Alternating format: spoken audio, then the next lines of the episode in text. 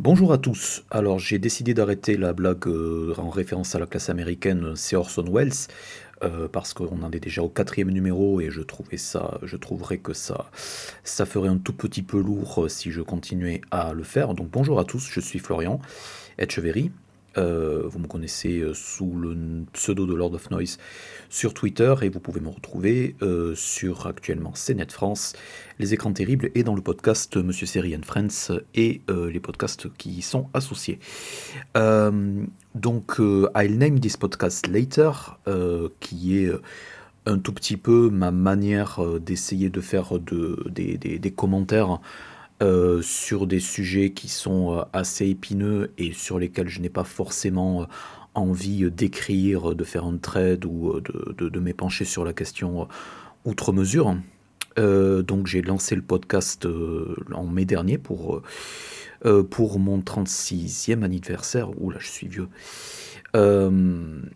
et là, aujourd'hui, contrairement aux trois précédents numéros, euh, j'ai décidé de m'éloigner un tout petit peu de la partie, euh, enfin du côté un tout petit peu explicatif euh, de certaines choses qui m'intéressent, que ce soit dans la pop culture, dans la musique, dans la télévision et dans le, business de la télévision, puisque j'ai fait pas mal de, de, choses depuis le lancement du podcast pour expliquer et commenter certaines choses qui sont assez, assez pertinentes sur un tout petit peu le futur de la, de, le futur de la SVOD, le futur de la consommation de séries et de films. Et aujourd'hui, euh, je, voilà, je voulais faire ce podcast. Euh, je voulais pas exactement retarder euh, la mise à disposition de ce podcast plus tard. Donc, même si actuellement je suis assez occupé, mais j'ai quand même deux trois choses à dire hein, sur l'actualité qui est assez récente. Alors, de quoi on va parler aujourd'hui? Euh, le premier podcast que j'avais fait, euh, il y avait un segment en fait où j'expliquais un tout petit peu l'avènement euh, de l'AVOD. Donc l'AVOD, c'est donc les services de vidéo à la demande, mais avec adjonction de pub. Donc contrairement à ce qui était Netflix, donc qui est un service de SVOD où donc on paie en abonnement un service et en échange donc on a euh, donc on, peut regarder tout ce que l'on veut de manière illimitée mais euh, sans pub. Euh, depuis évidemment que ce soit Netflix donc à l'international ou que ce soit Disney Plus sur certains territoires donc ont mis à jour leur formule d'abonnement pour inclure une formule d'abonnement moins chère mais avec donc adjonction de, de publicité. Et donc dans le premier podcast qui est le numéro 0, euh, j'expliquais un tout petit peu euh, donc les tenants et aboutissants euh, de, tout ça et aussi le potentiel assez infini de mettre le catalogue de, de, gros studios hollywoodiens qui ont énormément, enfin qui ont énormément de mal à le monétiser dans certains cas et on va dire dans certains sous-secteurs. Donc forcément, c'est un tout petit peu leur job au niveau des, studios hollywoodiens, donc je pense à Paramount, Warner, Sony, etc., de monétiser leur catalogue par n'importe quel biais que ce soit. Et euh, en l'occurrence, euh, il y a énormément de développement euh, dans la, pour la plupart assez négatif, que ce soit du point de vue que ce soit du point de vue de la, de, de, de, la stratégie, que ce que ça veut dire également pour le consommateur lambda c'est pas forcément quelque chose dans, euh, dans les développements qui se sont passés sur la dernière semaine qui est pour le moment euh, vraiment pertinent pour euh, les, abonnés et le consommateur français lambda. mais étant donné que le marché de la SVOD et de la VOD est encore extrêmement euh, concentré en termes d'innovation et en termes de, futur sur le territoire américain. Voilà, c'est euh, qu'on le veuille ou non, c'est surtout les États-Unis, le Canada et un tout petit peu l'Amérique latine en fait qui font figure de marché éprouvette avant les lancements internationaux. Voilà, on peut, on peut critiquer, mais euh, depuis le départ, à, quelques, à quelques exceptions près, c'est comme ça.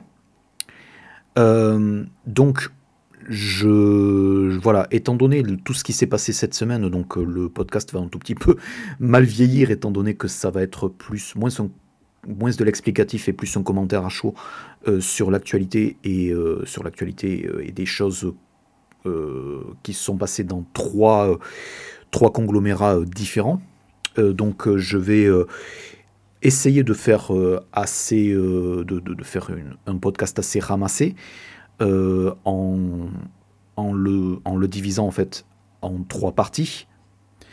Euh, la plupart euh, ne parlent pas d'AVOD, mais parlent de, réorientation euh, stratégique assez brutale. Donc, mais je pense que en fait, dans les, les, trois sujets dont je vais parler, il y a pas mal de, de, choses qui se recoupent dans ce que cela dit actuellement de, de l'état de l'industrie, de la la manière en fait dont on, peut euh, du jour au lendemain euh, vraiment euh, remettre les pendules à l'heure et vraiment remettre les compteurs à zéro sur la, définition d'une d'une chaîne ou d'un service dans la plupart des cas qui est qui est qui existe depuis environ 25 ans. Donc je vais parler évidemment de Showtime. Euh, Showtime qui donc a été créé euh, il y a un tout petit peu plus de 30 ans et qui euh, donc un tout petit peu comme HBO il y a 4-5 ans en fait vit vit on va dire des, heures très très sombres de son, de son histoire. Donc ça je vais y revenir un tout petit peu plus tard.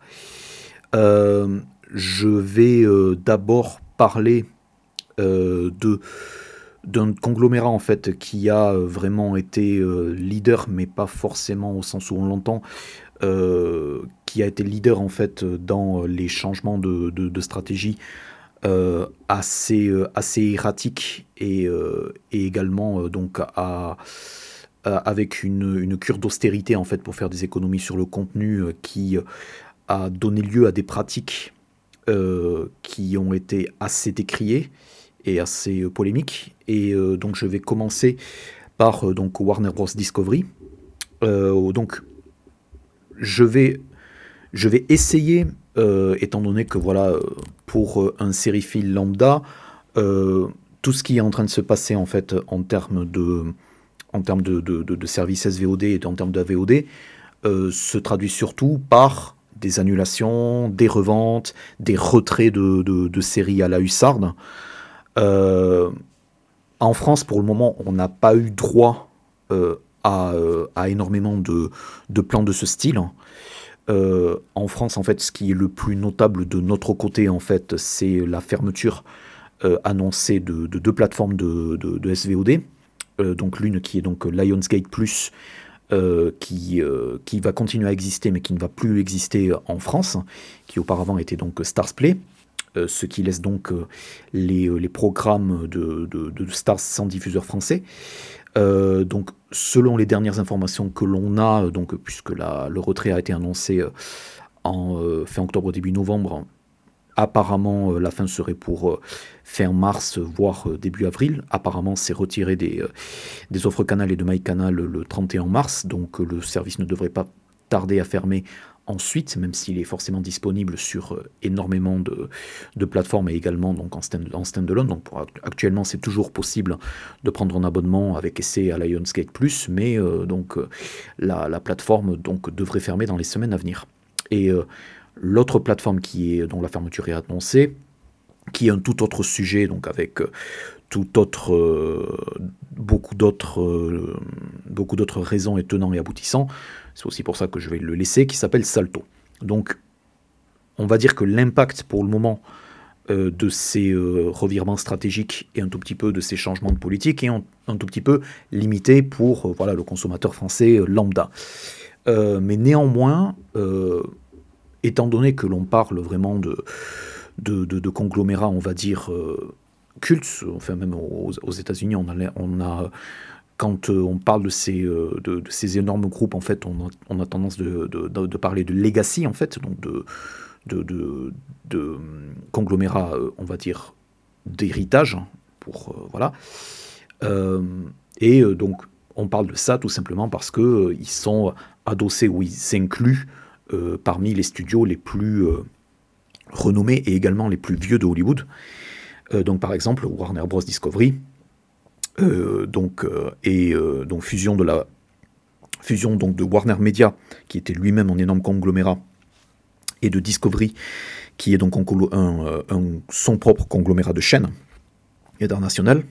donc Warner Bros cette année fête ses 100 ans et euh, donc pour le moment en fait va y avoir toutes sortes de, de célébrations en fait sur euh, on va dire euh, l'héritage de la Warner mais ce alors que la le vraiment la Warner et tout on va dire toutes ces divisions et toutes les chaînes en fait qui appartiennent donc à, à, Warner Bros Discovery en fait actuellement sont dans une période de transition qui est très très très trouble. Euh, donc, je vais euh, essayer de commenter et de parler des, vraiment des dernières actualités et des, dernières, euh, des derniers développements. il était question, en fait, depuis deux ans, en fait, depuis, pas depuis deux ans, depuis à peu près 18 mois, que donc AT&T en fait qui était le précédent propriétaire de Warner Bros et donc d'un conglomérat qui s'appelait Warner Media a décidé, on va dire, de revendre ce conglomérat-là à Discovery, ce qui a pris des allures, on va dire, de monopoly géant, puisque, on va dire, c'est une concentration, en fait, de, de, catalogues, de chaînes, euh, de, de, films, de séries, de documentaires euh, qui sont très très puissants, en fait. Donc, euh, on est actuellement, en fait, ce qui est en train de se passer, c'est que les, les, euh, les, conglomérats en fait, qui se forment en termes de divertissement sont, on va dire, à la limite du, euh, à la limite du monopole. Euh, ils sont pas en monopole, en fait, au sens euh, où donc, ils sont sous le coup de, de procédures antitrust, mais leur, leur, leur, leur énormité globale est très, et on va dire, les, on, va, enfin, pour, faire très simple, en fait, c'est vraiment des, des, espèces d'énormes mammouths. Et euh, donc, que ce soit Disney, que ce soit Warner, euh, que ce soit euh, Paramount Global, que ce soit Sony, ce sont vraiment devenus des choses qui sont assez énormes. Donc, pour revenir à Warner, donc, il y a deux ans, en fait, quand Warner Bros. a fusionné avec Discovery, donc les cadres de AT&T en fait et on va dire la direction de AT&T donc qui est un, enfin, qui est l'équivalent de donc SFR ou ici, en fait, qui est un énorme conglomérat euh, de télécommunications, a donc laissé euh, donc, euh, une, donc remanié en fait tout le conseil d'administration et a laissé les clés, on va dire, du nouvel ensemble à l'ancien PDG de Discovery. Et donc ce monsieur s'appelle David Zaslav. Ce qu'il faut savoir, c'est que David Zaslav et Discovery en, soi-même euh, et était extrêmement profitable, mais ils ont aussi fait euh, leur, euh, on va, ils ont aussi fait leur renommée avec des, des, émissions, on va dire, qui sont relativement pas relativement bas de gamme, qui sont assez peu chères à produire et qui ne s'adressent pas, on va dire, à un public qui va à côté consommer du consommer du HBO en fait. Donc ce sont deux on va dire, deux publics différents.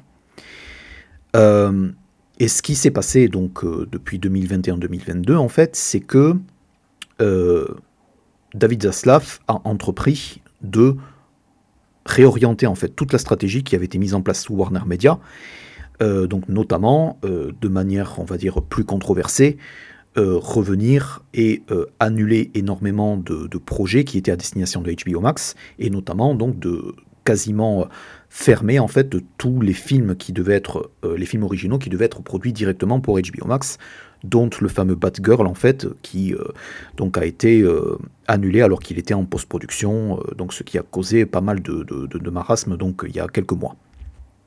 Donc ça c'est la partie immergée de l'iceberg.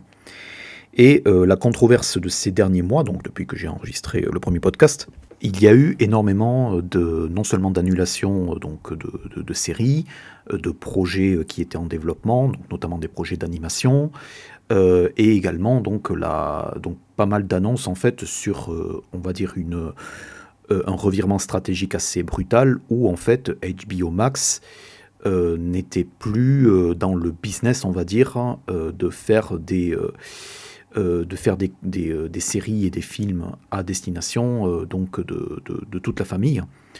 ce qui a amené à, un démantèlement un tout petit peu de, de, l'équipe en fait qui s'occupait de ces choses-là et aussi euh, donc à la tentative de revente de pas mal de choses qui étaient censées être sur HBO Max, donc notamment euh, euh, deux ou trois films Looney Tunes qui étaient censés être produits, l'annulation donc de pas mal de séries d'animation adultes, donc dont Close Enough.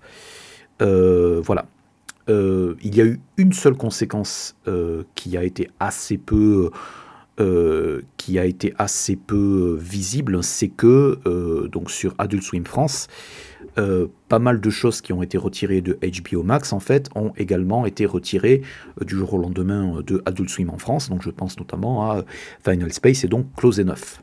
Final Space est actuellement encore disponible sur Netflix, mais il y a une grosse chance en fait que donc Final Space, une fois que c'est retiré de Netflix, ne soit plus disponible légalement quelque part que ce soit.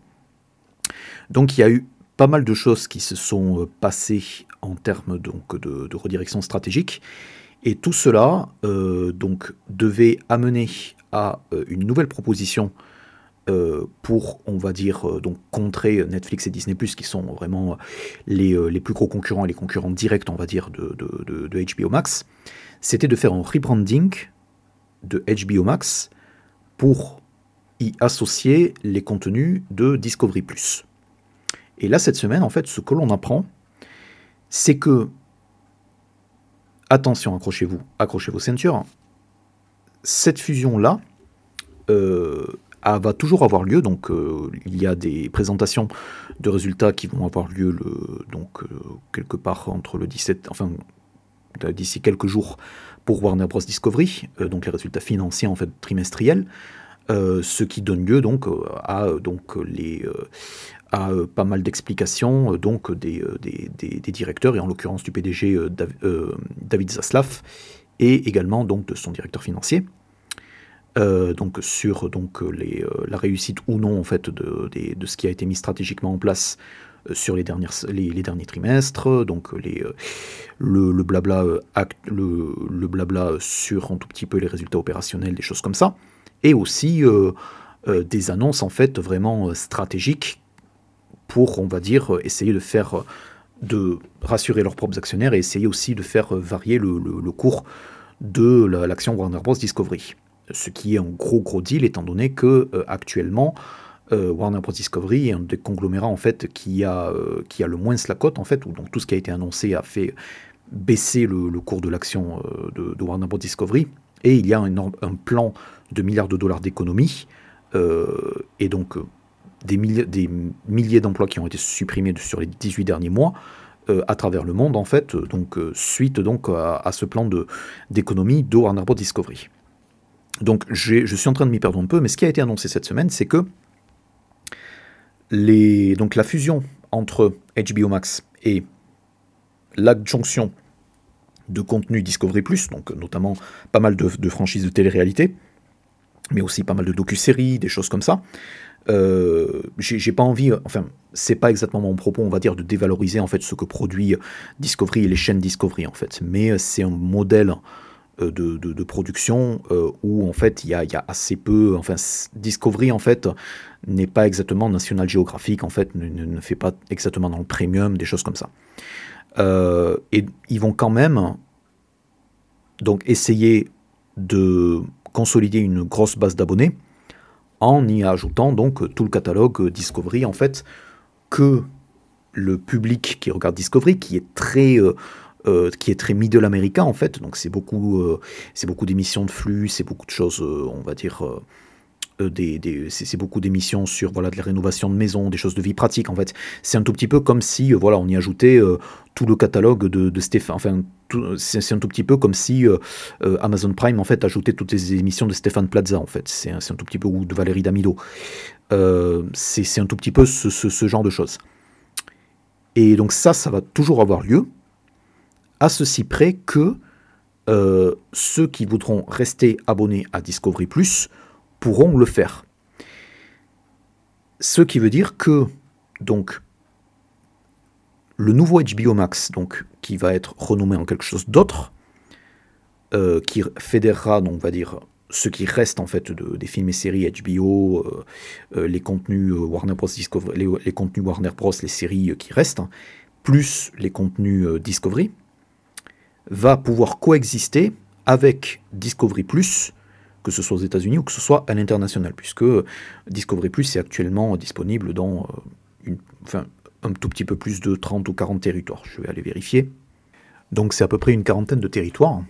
Et euh, ce que euh, donc ce qui se passe en fait, c'est que le raisonnement est que les abonnés actuels de Discovery Plus verraient d'un assez mauvais œil qu'on leur force à migrer leur formule d'abonnement pour aller donc sur euh, donc plus HBO Max en fait donc sur cette nouvelle plateforme et donc pouvoir et, donc devoir euh, probablement raquer euh, quelque chose comme 7, 10, 15 dollars de plus pour donc avoir accès à des contenus qui ne les, ne les intéressent pas forcément. Donc il y a ça qui est et donc c'est vraiment très très c'est vraiment très très surprenant et c'est surprenant en plus d'un titre. Ça veut aussi dire que stratégiquement David Zaslav a pour cœur de aussi prendre soin du branding de, Discovery et donc des, euh, franchises de, Discovery qui ne sont pas forcément voilà, les, euh, les choses les plus connues, euh, on va dire, du public à travers le monde en fait, mais qui sont, enfin, qui sont en tout cas très très profitables sur cette partie-là. Et donc voilà, donc ça, montre un tout petit peu, j'ai pas envie de dire du favoritisme, mais en tout cas un certain intérêt à euh, ne pas euh, vraiment euh, mettre à mal le branding Discovery, puisque le, conglomérat s'appelle Warner Bros. Discovery, en fait, ils n'ont pas essayé de, changer d'autres choses, de, s'appeler, de continuer à s'appeler Warner Media ou des choses comme ça. Donc, ça montre bien en fait qu'ils veulent mettre les, les deux sur un pied d'égalité. et l'autre chose qui s'est passée, qui est beaucoup plus intéressante, c'est que Warner Bros. Discovery veut mettre sur pied, en parallèle de HBO Max qui est déjà disponible en formule avec pub, une plateforme à eux d'AVOD. Donc une plateforme comme plutôt euh, donc le service de Paramount qui est euh, euh, de, oui, de Paramount qui est disponible en, France depuis on va dire trois ans. et donc ça pour mettre plusieurs voilà pour mettre plusieurs chaînes avec donc le catalogue Warner, le catalogue Discovery, et que cela puisse coexister. Ça va prendre un certain temps, mais ce signal qui, encore une fois, c'est des, euh, articles du Wall Street Journal en fait qui, a, donc, euh, qui ont eu ces deux infos-là, qui devraient être donc confirmées donc, dans, dans la dizaine de jours à venir, ça montre que actuellement, le moyen de pouvoir monétiser et aussi de pouvoir rendre disponible de manière plus cruciale films, séries, émissions, ne va pas forcément se faire avec les ventes internationales au niveau des, chaînes, mais sur des services tout digital, euh, donc euh, tout digital en fait, qui sont opérés et euh, dont, les, conglomérats en question sont la propriété. Tout ça montre que pour pas mal de, conglomérats, on va dire, de, divertissement, de grosses entreprises, la VOD est vue comme le nouvel Eldorado. Et c'est, euh, je, je, vais passer à la suite, mais c'était probablement ce, qui me, ce que je voulais commenter, c'est que, en définitive, l'AVOD, donc AVOD, pas, voilà, en tant que, on va dire, système, ne diffère pas de la télé à papa. C'est-à-dire que vous euh, matez euh, sur un flux de chaînes régulier ou à la demande euh, voilà, tout un catalogue, plein de saisons, souvent dans le désordre, souvent dans le cas de plutôt en VF, donc et dans, dans, le cas des, de pas mal d'autres, d'autres dans le cas d'autres plateformes aussi, il y a, c'est pas exactement les mêmes avantages qui sont disponibles que si que si on regardait les mêmes programmes sur des, sur des plateformes SVOD type Netflix. donc, par exemple, la qualité peut baisser, etc., etc. Et ce que ça montre, c'est que quelque part, la monétisation du contenu euh, on va dire fédérer euh, des euh, fédérer on va dire des clients qui soit n'ont pas les moyens soit n'ont pas l'intérêt de s'y abonner c'est de leur faire une proposition qui correspond le plus à la bonne vieille télé linéaire à ceci près que ils captent plus de revenus publicitaires et plus de data d'abonnés de la même manière qu'ils pourraient le faire avec et de la même manière qu'ils le font avec leur plateforme actuelle, donc les HBO Max, les Paramount les Disney etc. Euh, donc en fait, il y a de la, manière dont Hollywood voit, il y a probablement que ces deux manières. C'est soit avec de la pub, donc on revend ou on met à disposition notre catalogue sur ces plateformes-là et on capte du revenu publicitaire ou on va aller euh, vendre euh, à prix d'or, ou on va, aller vendre et mettre, comme ça, se fait depuis euh, littéralement quasiment des siècles, nos programmes à l'international, donc au territoire et donc sur, sur des chaînes linéaires, qui sont par ailleurs en train de vraiment se disparaître, se restructurer en fait pour basculer vraiment en digital. et c'est comme ça que, et ou alors, on va euh, proposer donc euh, ces, programmes en fait sur un modèle par abonnement. Et c'est euh, vraiment l'abonné qui va, enfin c'est vraiment l'abonné. Et c'est vraiment une proposition qui sera tellement forte où on va pouvoir convaincre un, abonné de pouvoir, enfin de, on va pouvoir convaincre un abonné de venir à nous. Et c'est comme ça qu'on va pouvoir rentabiliser le maximum de programmes, voilà. Euh, tout ce que je suis en train d'expliquer, on va dire, est euh, un tout petit peu essentialisant. Euh, donc c'est vraiment un survol. j'ai l'impression de faire un, exposé la VOD, la SVOD pour les nuls. Mais ce qui est très intéressant, c'est que il n'y a pas d'autre voie que donc de se rassurer en disant voilà, on a un modèle avec pub, donc la pub, on connaît euh, la, pub ciblée, on connaît. Donc euh, voilà, on va pouvoir, euh, on va pouvoir rentabiliser ça avec, avec les choses que l'on connaît. et on va pouvoir donc être le nez dans les chiffres et voir quel est l'engagement de X ou Y profil d'abonnés, essayer de les revendre à des firmes de marketing, etc. Donc toute cette espèce d'économie souterraine en fait qui a été pas souterraine mais toute cette espèce d'économie on va dire euh, un tout petit peu parallèle en fait euh, à l'économie de la, de la télé euh, linéaire en fait, donc les, chaînes normales. Ou alors on continue donc à faire un modèle donc premium, donc où on a les meilleurs contenus, le catalogue, le, haut du panier de, de, notre catalogue film, séries, émissions, docu-séries, etc. Proposé à prix soit d'amis avec des pubs, soit moins d'amis.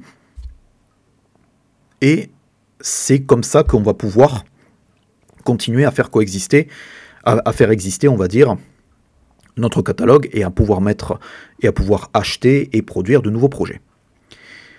Euh, ça montre quand même un sacré court-termisme, surtout à l'ère où, euh, donc, encore une fois, toutes ces plateformes-là, donc Netflix, mais aussi donc les fameuses plateformes d'AVOD, dont celles que Warner veut lancer, sont concurrencés par les jeux vidéo, par les sorties en famille, par le cinéma, par la, réalité virtuelle, par d'autres choses euh, qui sont, euh, voilà, regarder la télé. Donc, il y a quand même ce que l'on appelle l'économie de l'attention, et il y a aussi les plateformes, on va dire, digitales à accès gratuit, euh, ce qu'on appelle le user-generated content, c'est-à-dire voilà, les YouTube, les Twitch, voilà, les streams, l'économie du stream sur Twitch, etc. Euh, etc.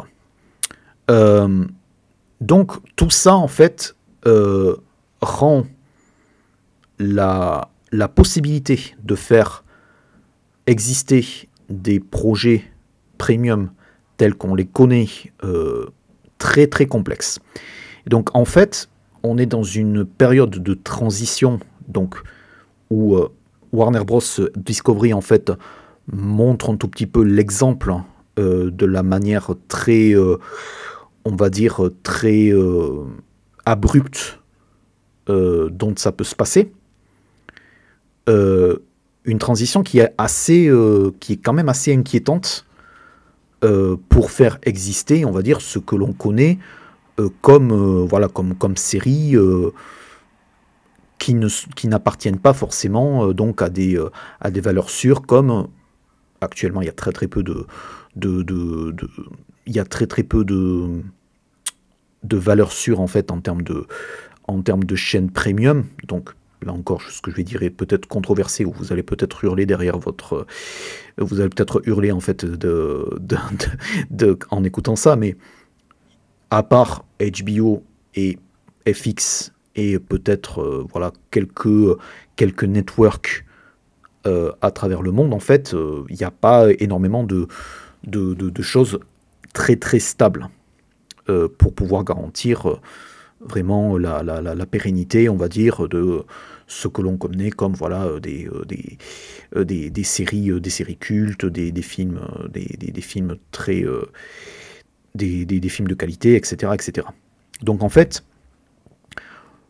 actuellement, ce qui est en train de se passer, mais ce qui se passe depuis une dizaine d'années, c'est que le modèle en fait de faire rentabiliser un projet qui est associé à ces euh, studios euh, hollywoodiens, on va dire ces, espèces de, mastodontes, donc les euh, Warner, Sony, Paramount, Disney, etc., est en train de vivre une transition qui va probablement faire pas mal de, cadavres, on va dire, dans euh, le côté télévision de qualité et télévision innovante.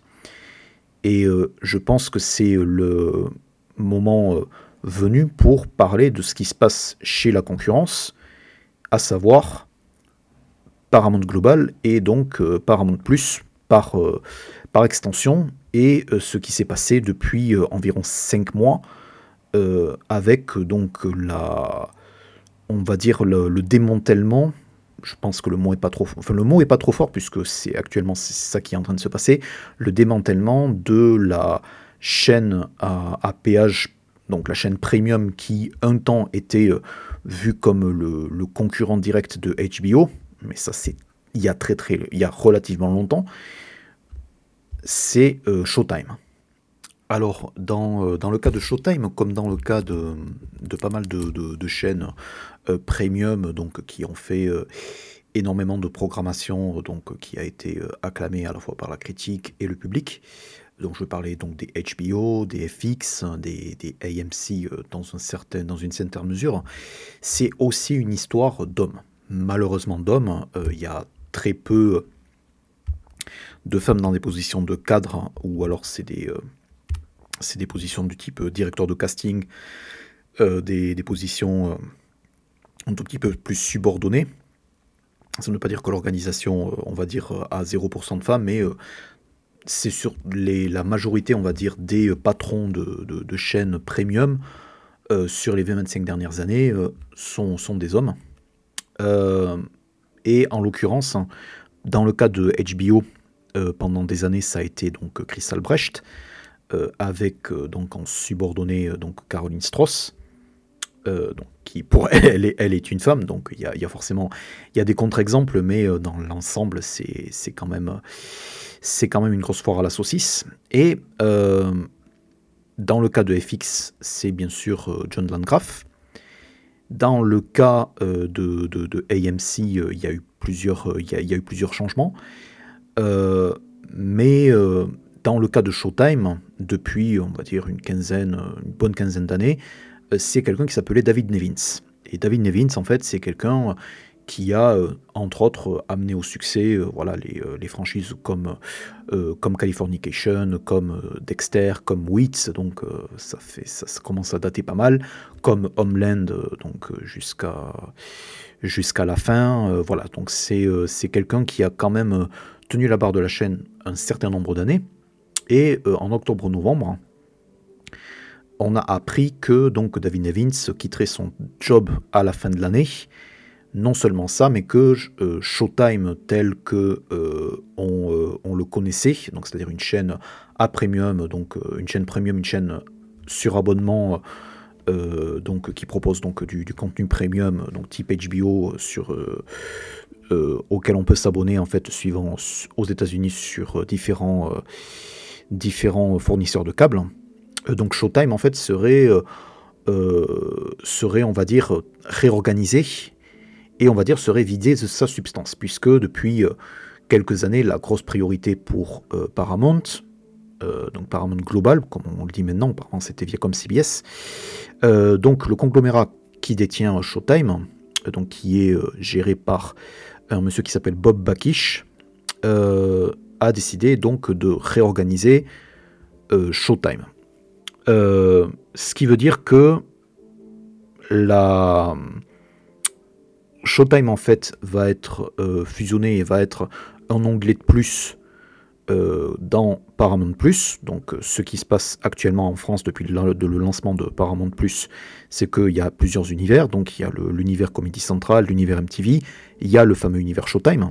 Pour l'occasion, euh, la majeure partie, on va dire 95% du catalogue Showtime, en fait, a été retiré de Canal Plus et MyCanal, en fait, et a été ajouté sur Paramount Plus.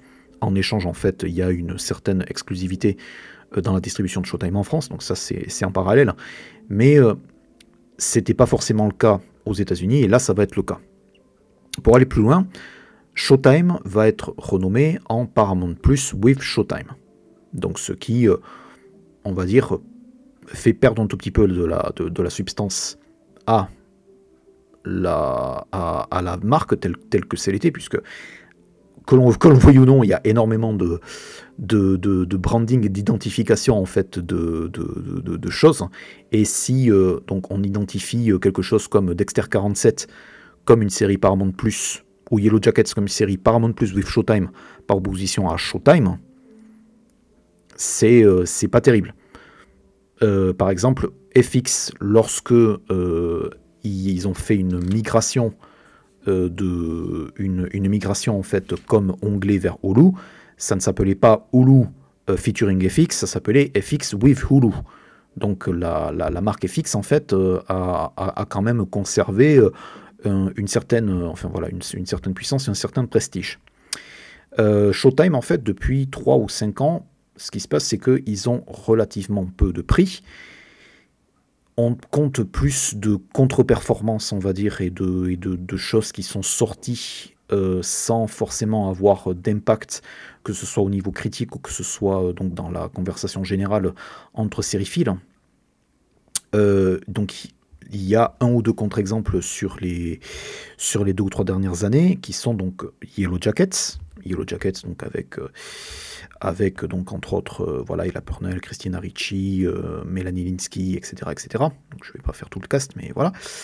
Euh, Yellow Jackets en fait qui a été vraiment un, succès dès Thanksgiving en fait et qui a pu on va dire redorer le blason de Showtime en termes de faire, de faire des séries dont on parle. C'est une série qui n'est basée sur aucun matériel préexistant. C'est une série qui est totalement originale. Il n'y a pas de podcast, derrière.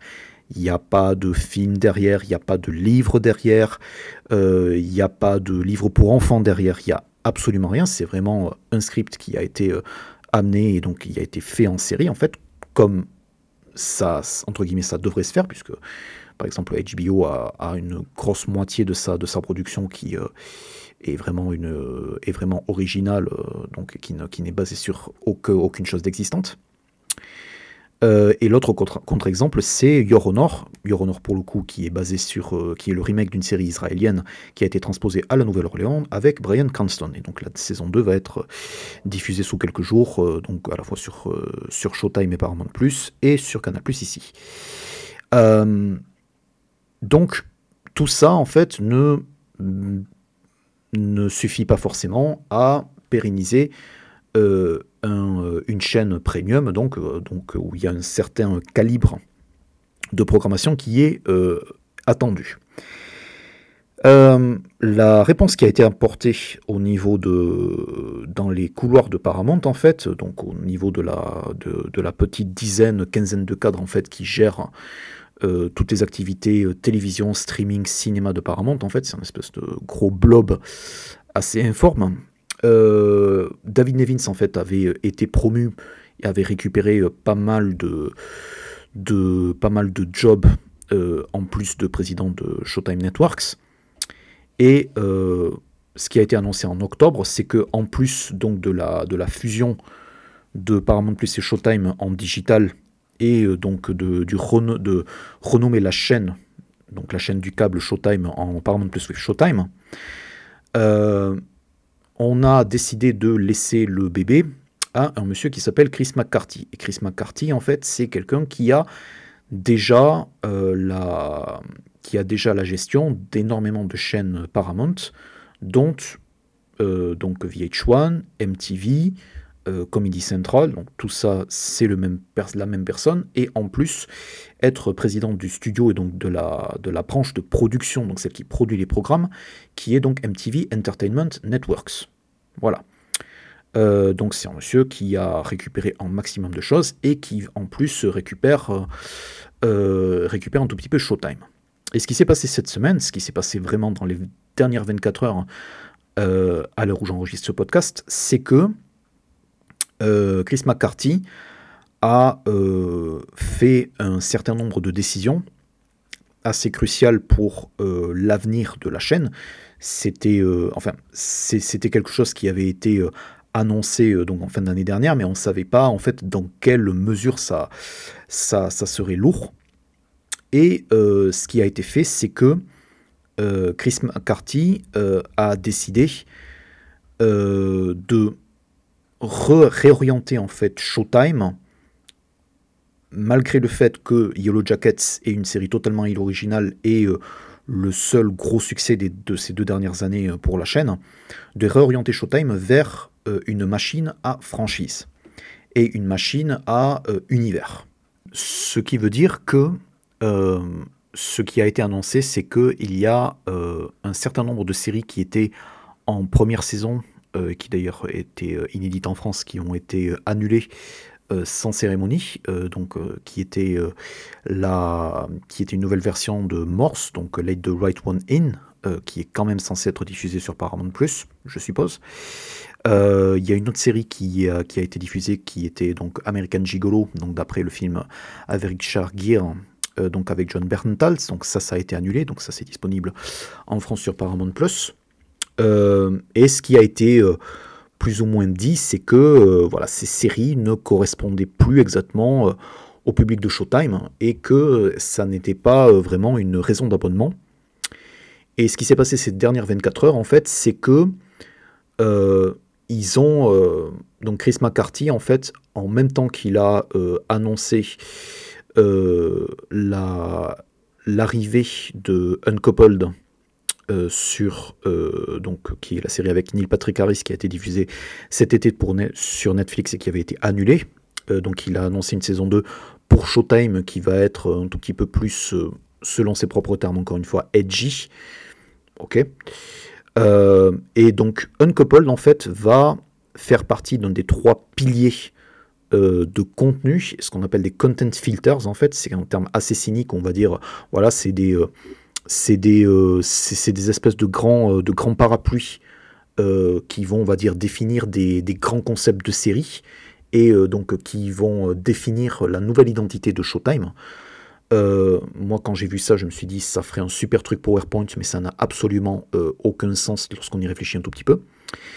Et donc, Chris McCarthy, en fait, la raison, entre autres, pour laquelle il fait ça, c'est que, en plus d'être euh, donc de la jouer corporate, puisque euh, Paramount Global et Bob Bakish, qui, comme je le disais tout à l'heure, est le grand patron de Paramount Global, en fait, a pour mission euh, donc de faire jouer des, des, grandes, des, des, grandes franchises, en fait, que ce soit au niveau des cinémas ou au niveau des séries. Et ce qui fait que le, le succès indéniable de Paramount Plus, de leur point de vue, depuis le lancement a été donc toutes les séries de Taylor Sheridan, qui donc produite par Taylor Sheridan, donc les 1923, les 1883, les, les, Yellowstone, donc Yellowstone qui en est à sa quatrième saison. et du côté, du côté cinéma, il y a forcément donc Top Maverick, il y a Mission Impossible et il y a et il y a aussi La Patte Patrouille, puisque je rappelle que c'est Paramount qui distribuait le film Patte Patrouille. Voilà. Et ils sont voilà. Euh, sans, compter les, franchises qui sont à venir sur, euh, sur, sur l'animation. Bon, euh, tout ça pour dire qu'en fait, Paramount, encore plus que n'importe quel conglomérat qui ne s'appelle pas Disney, veut privilégier les franchises. Et en gros, tout ce qui, on va dire, n'est pas vendu à Showtime et qui ne puisse pas être forcément décliné en spin-off, ne va pas, entre guillemets, marcher pour eux. Mais en plus de ça, il y a des espèces de grandes thématiques parapluies qui ont été annoncées et accrochez-vous à vos sièges. Euh, les fameux content filters dont je parle sont Complex Characters, Powerful Worlds et Metro Cultures. Metro Cultures, ouais, carrément. Euh, ou Diverse Cultures, pour être plus politiquement correct.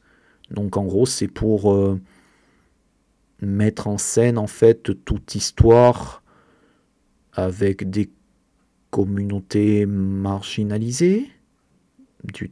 Non? Oui, peut-être. C'est assez... Enfin, dans le...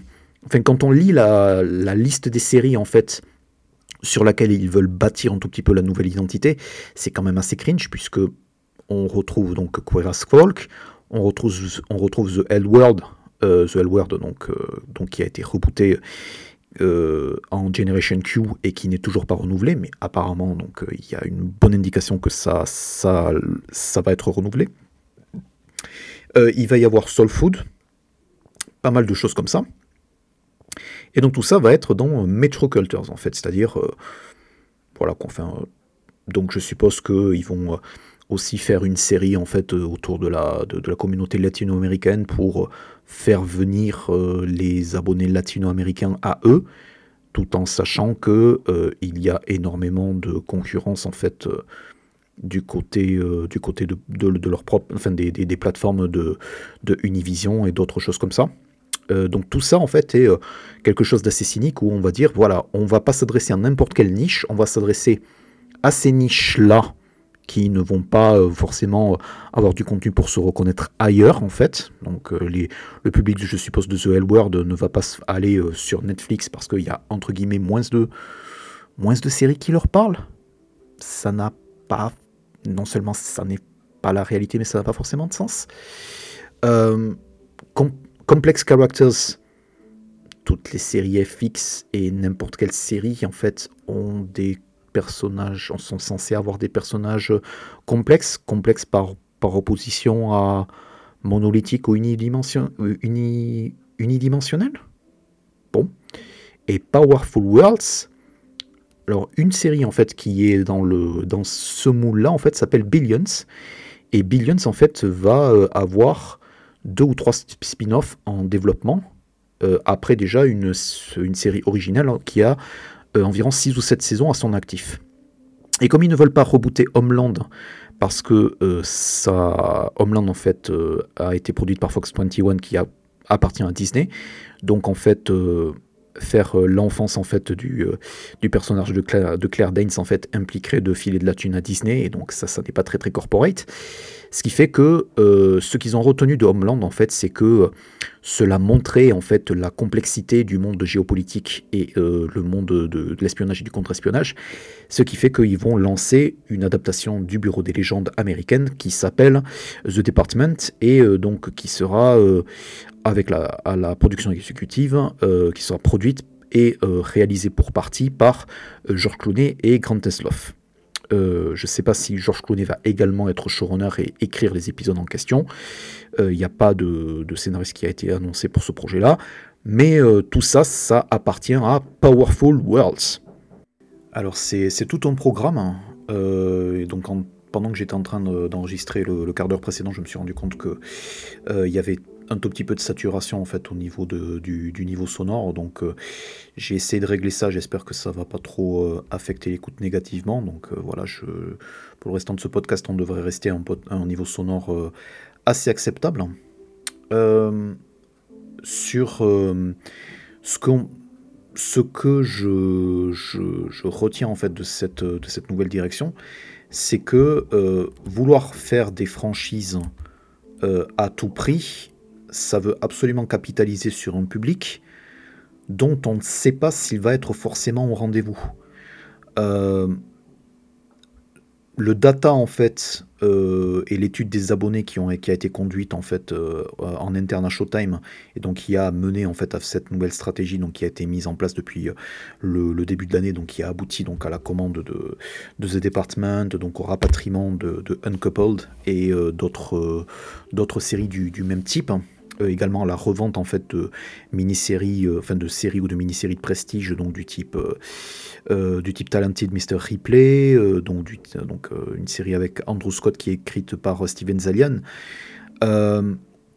pour moi, en fait, c'est ça procède, on va dire, d'une stratégie qui est quand même relativement court-termiste et qui veut capitaliser sur des noms qui vont être au moins reconnaissable par les audiences de niche qui vont, entre guillemets, on, on dit même plus regarder les séries, on dit qu'il faut falloir consommer les séries, puisque si tu consommes une série, tu vas, tu vas vouloir consommer un spin-off, une préquelle, une mini-série avec, euh, la, avec le, le, troisième rôle, en fait, qui a eu un petit arc de cet épisode.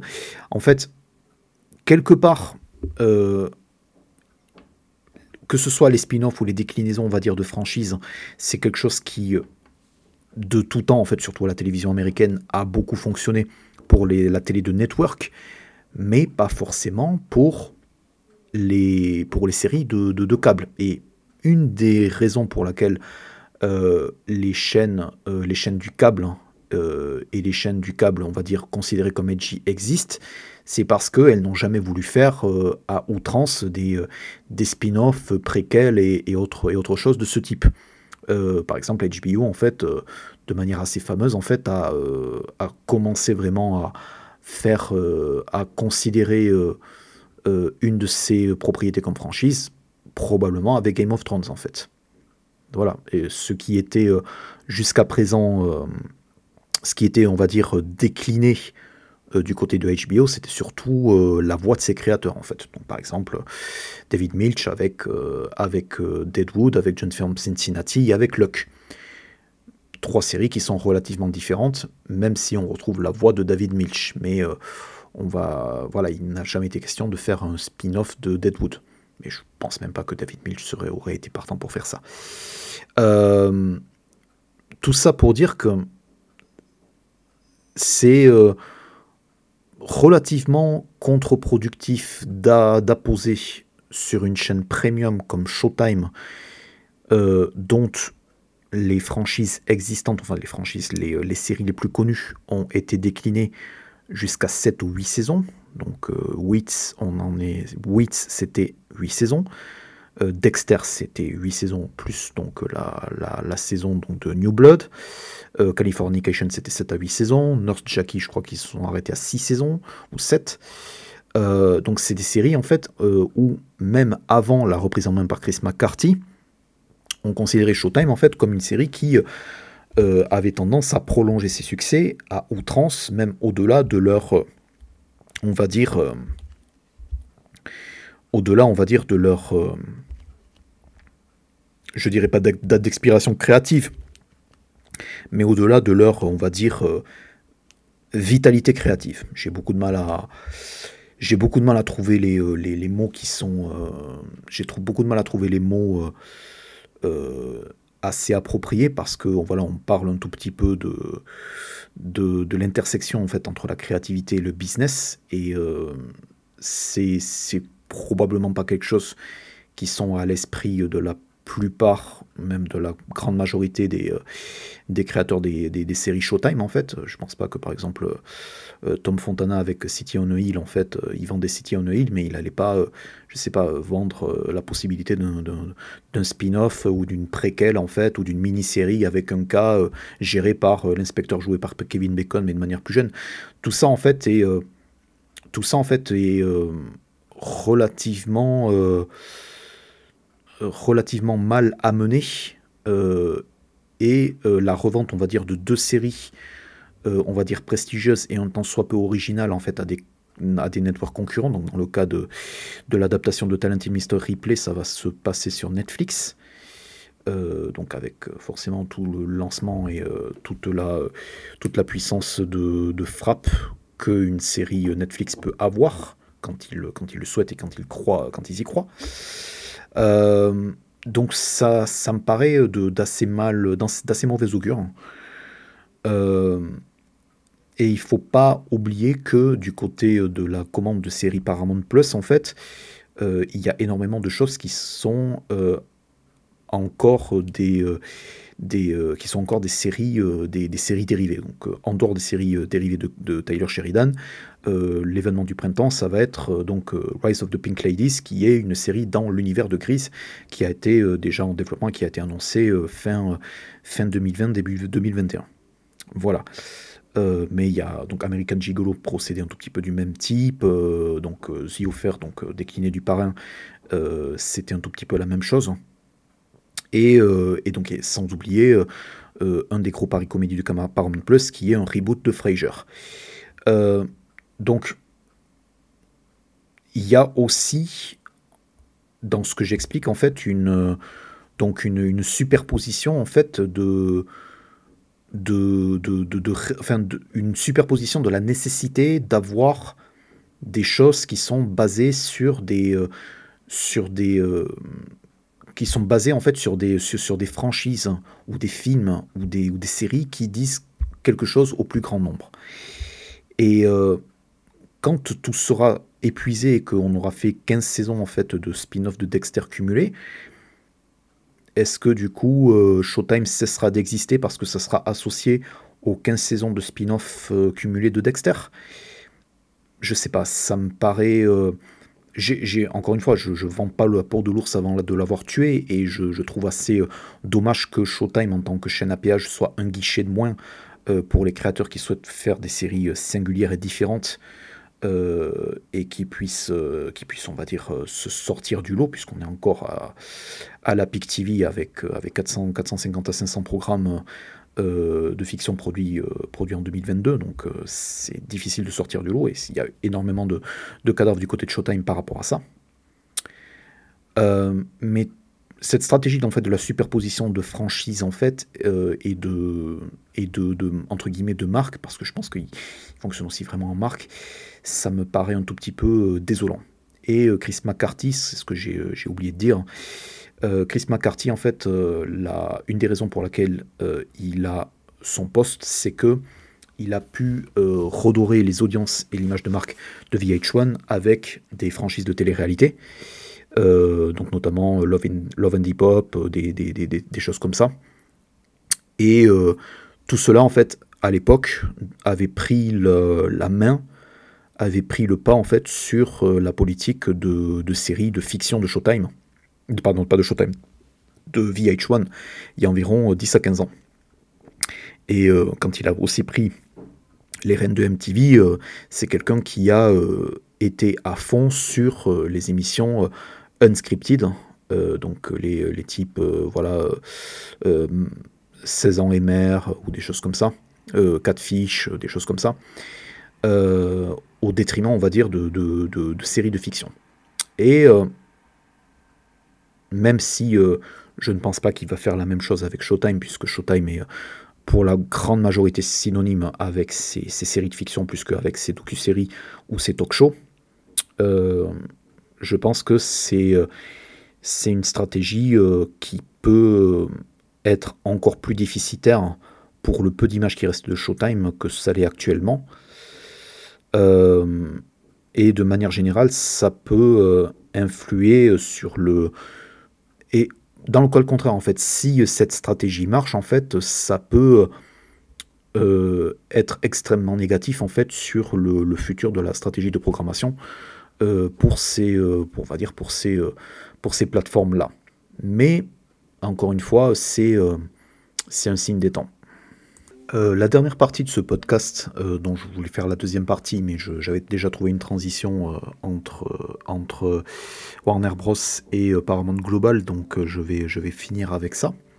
une autre actualité un tout petit peu plus spéculative, mais quand même assez particulière, c'est la, la, restructuration annoncée de, Disney, donc de The Walt Disney Company, en fait, sous l'égide de Bob Iger, donc Bob Iger qui a été euh, qui a été président de la compagnie depuis 15 euh, ans, qui euh, donc s'était retiré en, un tout petit peu en, fin 2020 en fait pour laisser la place à Bob Chapek. Bob Chapek en fait qui dont la performance a été hautement critiquée dans plusieurs, dans plusieurs divisions de la, de la compagnie, donc dont la réorganisation a été critiquée, ce qui a mené à son licenciement fin 2022.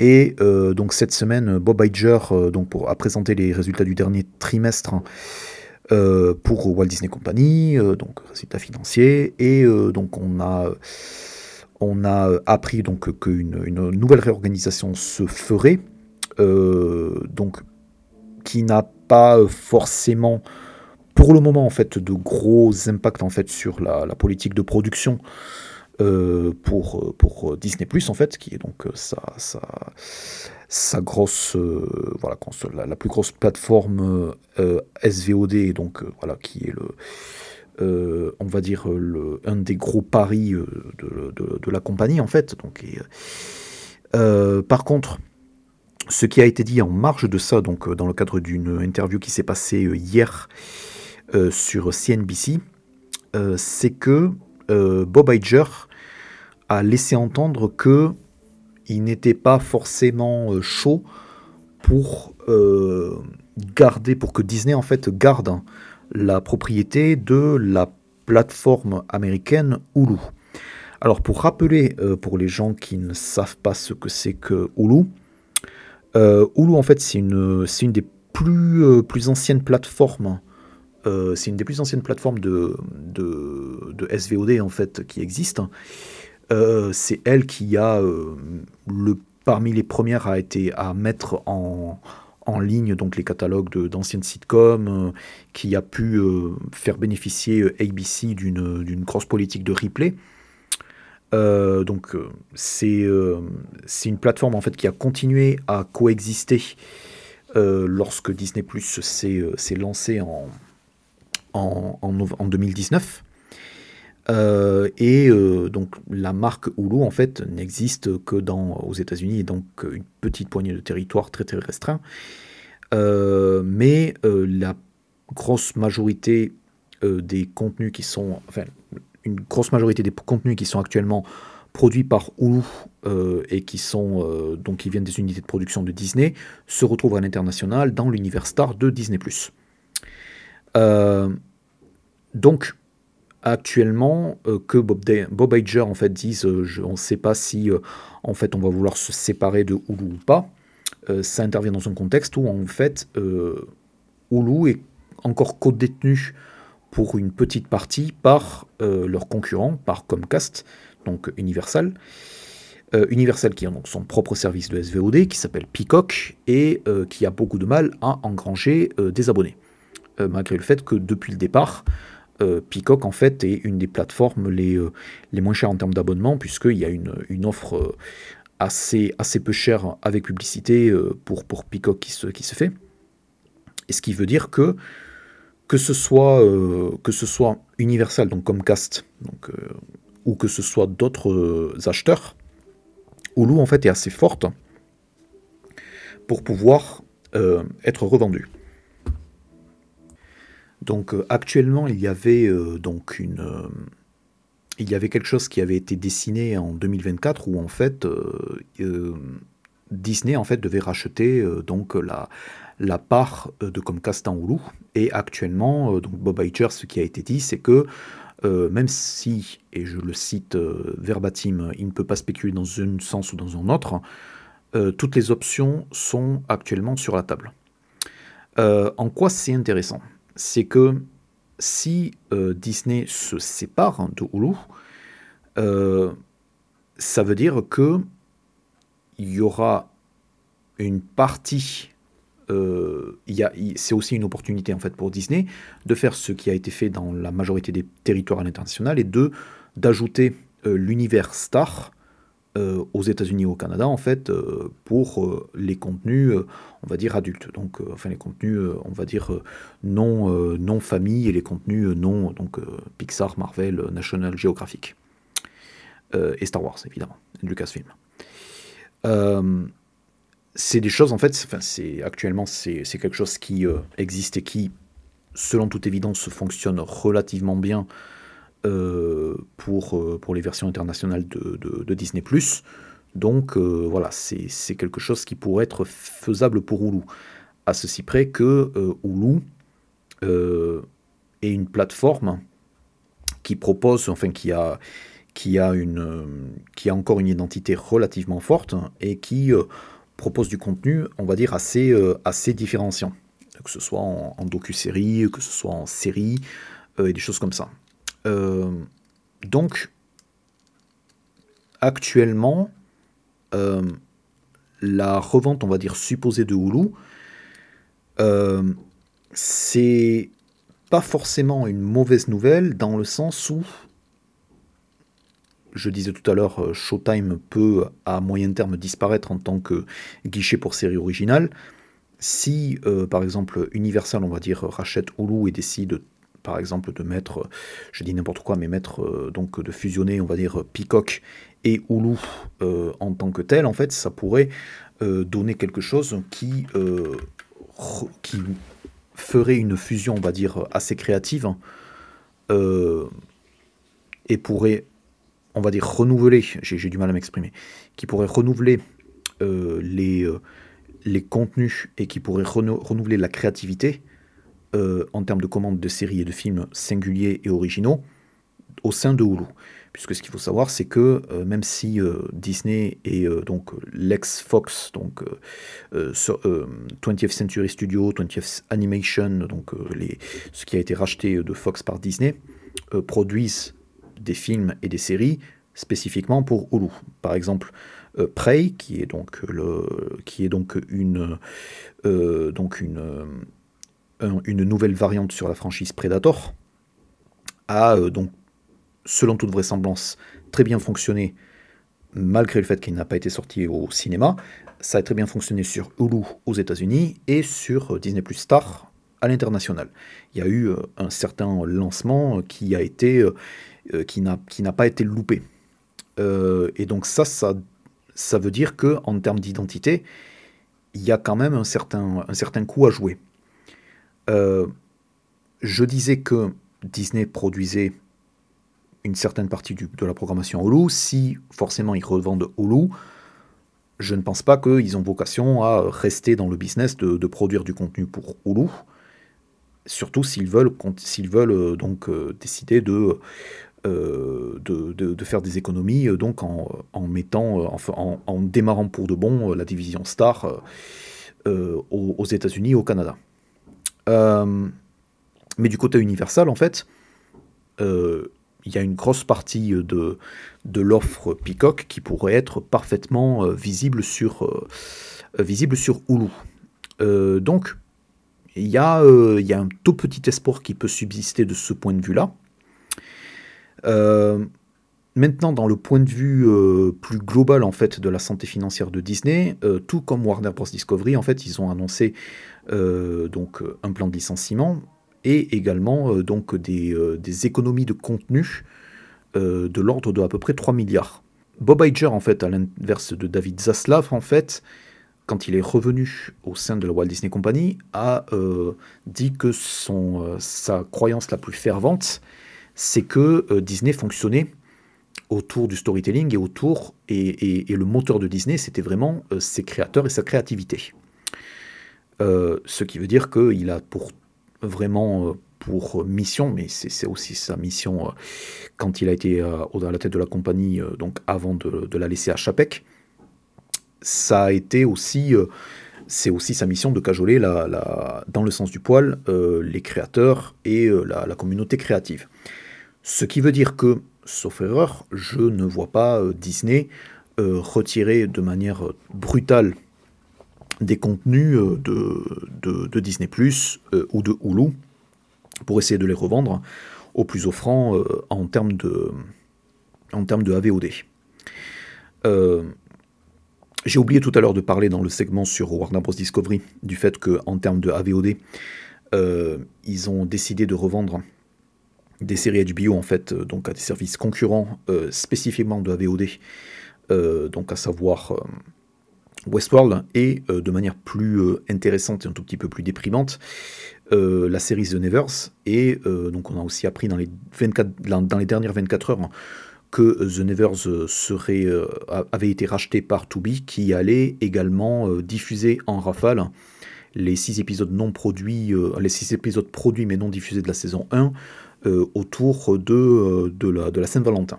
Par opposition à une diffusion HBO qui intervient euh, de manière hebdomadaire, euh, on va dire que c'est euh, un enterrement de, un enterrement de, justement, c'est pas un enterrement de, premier, de première classe pour The Nevers, donc qui est donc une série créée par Joss Whedon et qui avait été choronée par Janice Benson et Doug Petrie, qui sont restés à bord pour, ils sont restés à bord de la deuxième partie de la saison 1 en accueillant une nouvelle est une jeune autrice anglaise, dont malheureusement le nom m'échappe. Voilà, elle s'appelle Philippa Goslet, euh, Goslet, oui, Goslet. Euh, donc merci pour elle, désolé pour, euh, désolé pour les fans. Et donc The Nevers donc, est une des premières séries HBO en fait à être bazardée de la sorte et également à être bazardée tout court de l'histoire de la chaîne, puisque en, l'occurrence HBO n'a jamais, jamais forcément, n'a jamais annulé de série avant d'avoir diffusé tous les épisodes produits. Pour en revenir à Disney et euh, à euh, ce que ça veut dire en termes d'économie de contenu, j'ai un petit espoir, on va dire assez maigrelet, que euh, en termes de, stratégie, les économies de contenu, on va dire, soient, on va dire, limitées à des projets qui sont en pré-production ou qui ne sont pas encore en production mais qui ne se feront pas, ou finalement donc revenir sur des, sur des promesses d'achat de, de projets que, on va dire, des annulations à la sauvage à travers toutes les chaînes du groupe. Euh, sachant que, euh, sachant que voilà, Disney Plus euh, est assez connu pour sortir la, pour faucille. FX a eu deux ou trois annulations de, première classe sur, ces, sur deux dernières années. Donc, de manière plus, générale, ils ont annulé White the Last Man. en 2000, donc là, en 2000 début 2022, et ils ont annulé la série d'après euh, Octavia Butler, en fait, qui était une série de, science-fiction, euh, euh, donc avait une, héroïne afro-américaine à son centre qui s'appelait Kindred, et donc qui a été annulée. Et ils ont également annulé une série d'après Never Let Me Go, qui avait été sortie par, par Searchlight. Donc ça, c'est sur les dernières semaines. Donc FX, un tout petit peu comme HBO, a a annulé, euh, assez, a annulé assez peu de séries au cours de son histoire, ce qui fait que du coup, euh, c'est enfin avant, avant une saison 2 ou avant une véritable conclusion. donc c'est pas enfin donc c'est pas forcément quelque chose qui qui que, qui de, ne qu'ils peuvent ne pas faire mais c'est ils subissent quand même un espoir qu'ils vont faire ça de manière un tout petit peu plus classieuse hein. Euh, que donc euh, Warner Bros Discovery avec euh, avec HBO Max ou encore donc Paramount avec avec les séries Showtime. Néanmoins, Showtime a quand même réussi à revendre deux des séries qu'ils ont, qu'ils ont annulées et qui ne seront pas diffusées sur leur antenne. C'est à peu près les choses que je voulais commenter. On en est déjà à 1h15 d'enregistrement. Donc voilà, je vous remercie d'avoir tenu jusque-là. Donc j'espère que euh, malgré mes quelques hésitations en fait, puisque c'est un podcast un tout petit peu semi-improvisé, euh, euh, c'est un podcast qui, qui aura été instructif et un tout petit peu éclairant sur les, les, décisions et la, et, et, la stratégie actuelle hein, outre-Atlantique. Il y a pas mal de choses qui sont, qui sont, assez, qui sont assez inquiétantes et qui sont assez mouvantes. Euh, en termes de, pour, essayer de produire des, séries assez singulières. Hein. Euh, du, enfin voilà, du côté, euh, du côté des États-Unis, ce qui ne signifie pas que voilà, les États-Unis sont vraiment le centre du monde en termes de production de séries. Il y a énormément de, il énormément de, de positifs qui vient de, de, coproduction, de coproduction internationale.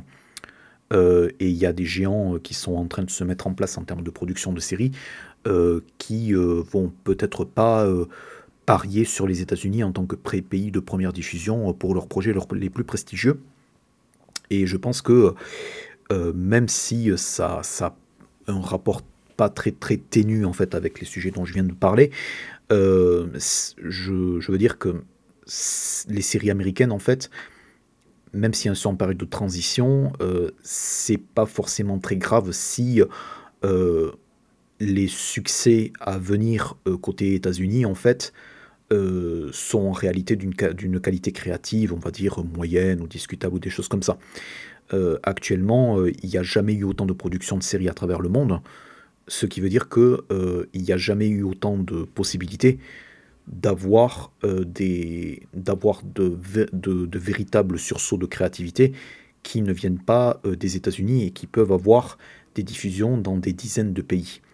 Euh, et encore une fois, les plateformes aussi comme Netflix ou, ou, Prime Video, même si elles peuvent être au premier plan de ces sursauts créatifs, ça n'est pas forcément la, la, destination, la destination finale de ces choses-là.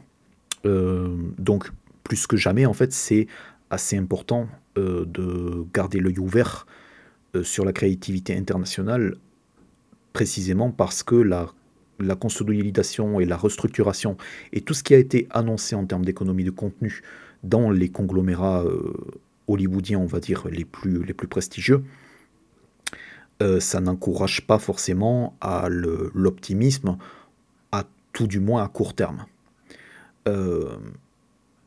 même si évidemment il y a toujours des poches d'enthousiasme euh, et des choses qui peuvent être, euh, des, choses qui peuvent être euh, très divertissantes et des choses qui peuvent être très, très compétitives. Mais le fait que la, l'industrie des séries américaines telle qu'elle est est en train de faire une transition très très abrupte ne veut pas forcément dire que tout est perdu pour le médium série télé, loin de là.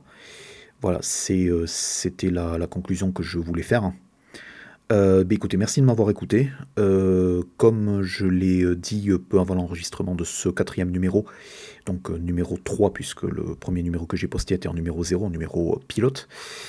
ce podcast est retrouvé sur SoundCloud, vous pouvez le télécharger, mais j'ai également réussi à le mettre sur Spotify et sur iTunes, donc vous pouvez euh, vous pouvez forcément, euh, donc vous pouvez euh, le télécharger via Spotify et iTunes, vous pouvez vous y abonner, vous pouvez laisser des, des commentaires. vous pouvez également me, me corriger puisqu'il est très très possible que j'ai fait 4 ou 5 erreurs factuelles ou 4 ou 5, 4 ou 5 généralisations dans, les, dans les choses que j'ai présentées. voilà, personne n'est à l'abri d'erreurs. Euh, et donc je vous donne rendez-vous au prochain numéro qui sortira, je l'espère, avant le prochain album de Frank Ocean. Merci et euh, à plus tard.